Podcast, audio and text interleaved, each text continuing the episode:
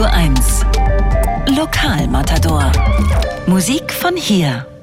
Ich begrüße ganz herzlich eine Künstlerin im Radio 1 Studio, die in Berlin lebt, sich aber für unser Gespräch heute nach Potsdam bewegt hat. Herzlich willkommen, Dunja. Hallo, danke für die Einladung. Zwei Sachen ähm, müssen Lokalmatadoren können oder sein. Das eine ist, sie müssen in der Gegend ansässig sein. Das macht sie zu einem Lokalmatador. Und das andere ist, sie müssen Musiker sein. Beides bist du. Mhm. Und zwar Neo-Soul-Jazz, habe ich gelesen. Das ist das Genre, in dem du dich bewegst. Bist du denn mit dieser Bezeichnung einverstanden oder wie würdest du es selber nennen? Ich bin damit einverstanden. Ich glaube, dass man da noch ein paar ähm, Genres dazufügen kann. Also Jazz, Soul stimmt auf jeden Fall. Ähm, Electronic Music ist da auch dabei, Indie ist auch ein bisschen dabei, Poetry, genauer ja. ja, man muss es ja auch immer irgendwie benennen. Also man muss ja dem Kind einen Namen geben. Das stimmt. Und trotzdem beschränkt man sich dann irgendwie. Ne? Wenn man jetzt mhm. sagt, man macht Neo, Soul, Jazz und dann hast du auf einmal ein Stück gemacht, das mehr nach Hip-Hop klingt, sagen alle, was? Ist doch ja kein so. Ne? Ja, ich sage immer gern, dass ich ähm, eher genrefluid arbeite. Ah, genrefluid, ja. auch sehr schönes zusammengesetztes ja. Wort. Wir wollen mal reinhören, wir haben drei von deinen Stücken ineinander geschoben und damit auch alle wissen, worüber wir hier reden, mhm. horchen wir jetzt mal rein in deine Musik, Dunja. So now I'm running, running, running, running, running, running. Don't you shed a tear, don't you shed a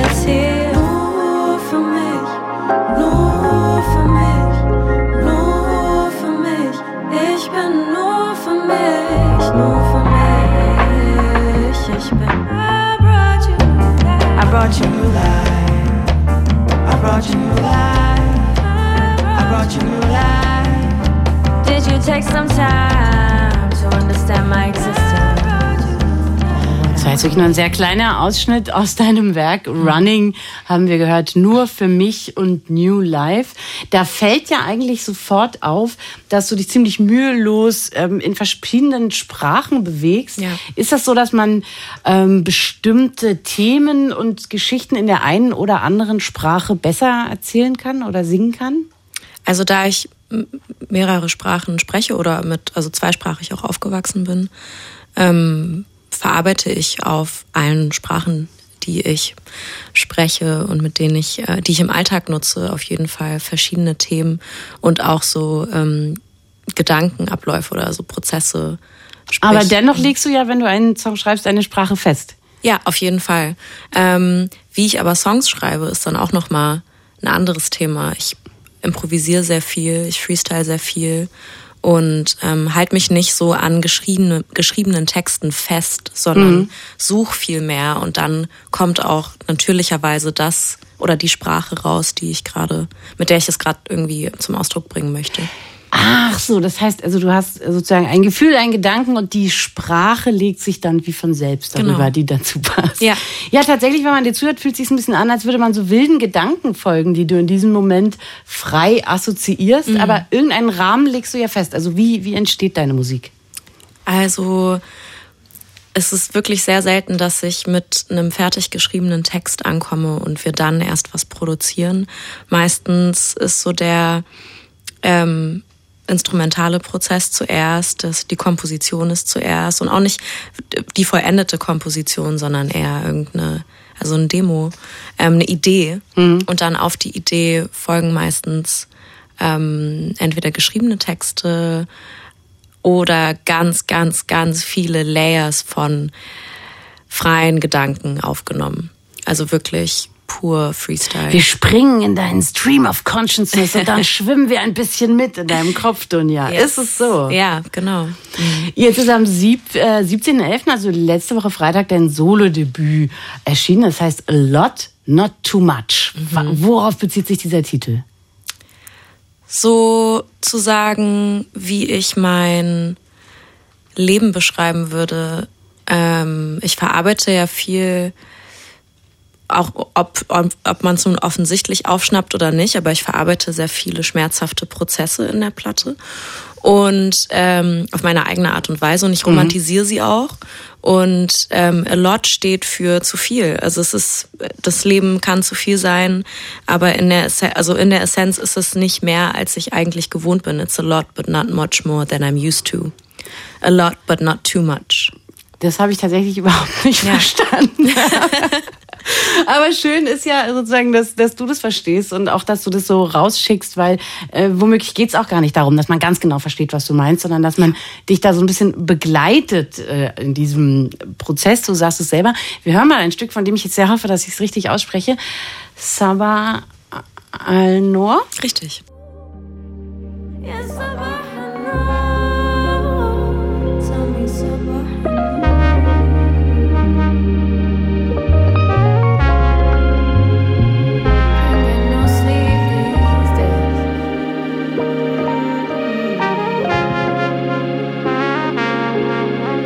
Sabach.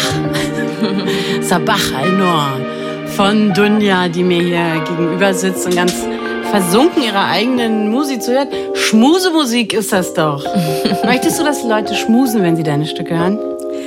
Ich meine, wenn man ähm, wenn man Schmerz gern romantisiert, dann kann man zu einem schmusen, oder? ja, das ist eben das, das ist eben das, was ich, was ich vorhin meinte. Also du, du hast so, du, du singst so assoziativ und äh, ja. man, man lässt sich eher in das Gefühl reinfallen, genau. als in diese Worte, die du da sagst. Genau. Ähm, und es ist vielleicht dein Schmerz, aber das, was bei mir ankommt, ist eigentlich so was sehr mellow und entspanntes und zum Schmusen geeignet, so zum Voll. Streicheln, weißt du? Kann ich sehen, kann ich hören. Mhm. Aber äh, schmerzhafte Prozesse, du hast es gesagt, sind, sind eigentlich das Thema. Welche zum Beispiel?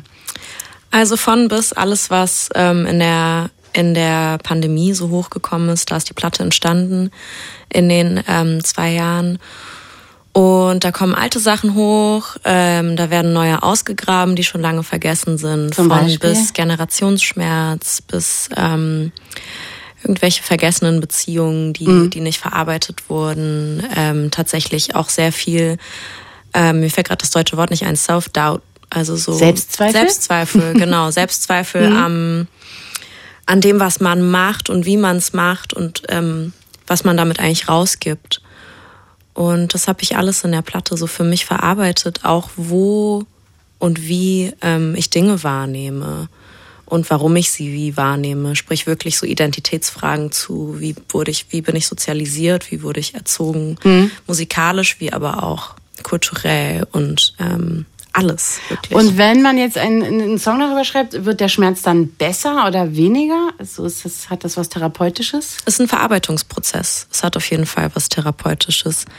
Ähm, man sagt auch gerne, ich schreibe es mir von der Seele. Ah, das ja. habe ich. Ja. Aber genau. nur, wenn man es kann. Mhm, ja. also kann sich, glaube ich, nicht jeder Dinge von der Seele schreiben. Manche ja. müssen sich auch runter tanzen oder brüllen oder so. Ja. Ähm, du bist in der Dokumenta aufgetreten, mhm. aber auch schon so bei Festivals wie dem Meld. Wieso mhm. funktioniert das an beiden Stellen gut, was du da machst? Ich denke so, ähm, auf der einen Seite ist der Sound, auf der anderen Seite sind meine Texte mhm. und damit ja auch die Message.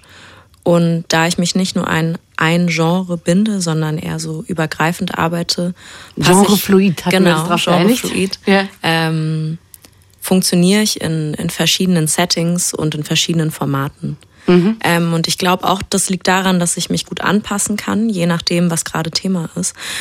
Aber ähm, auch, weil Documenta-Meld nicht ausschließt. Ähm, beides sind. Äh, Nö, muss, aber es ist sehr, aber, sehr, sehr unterschiedlich. Mh, also voll.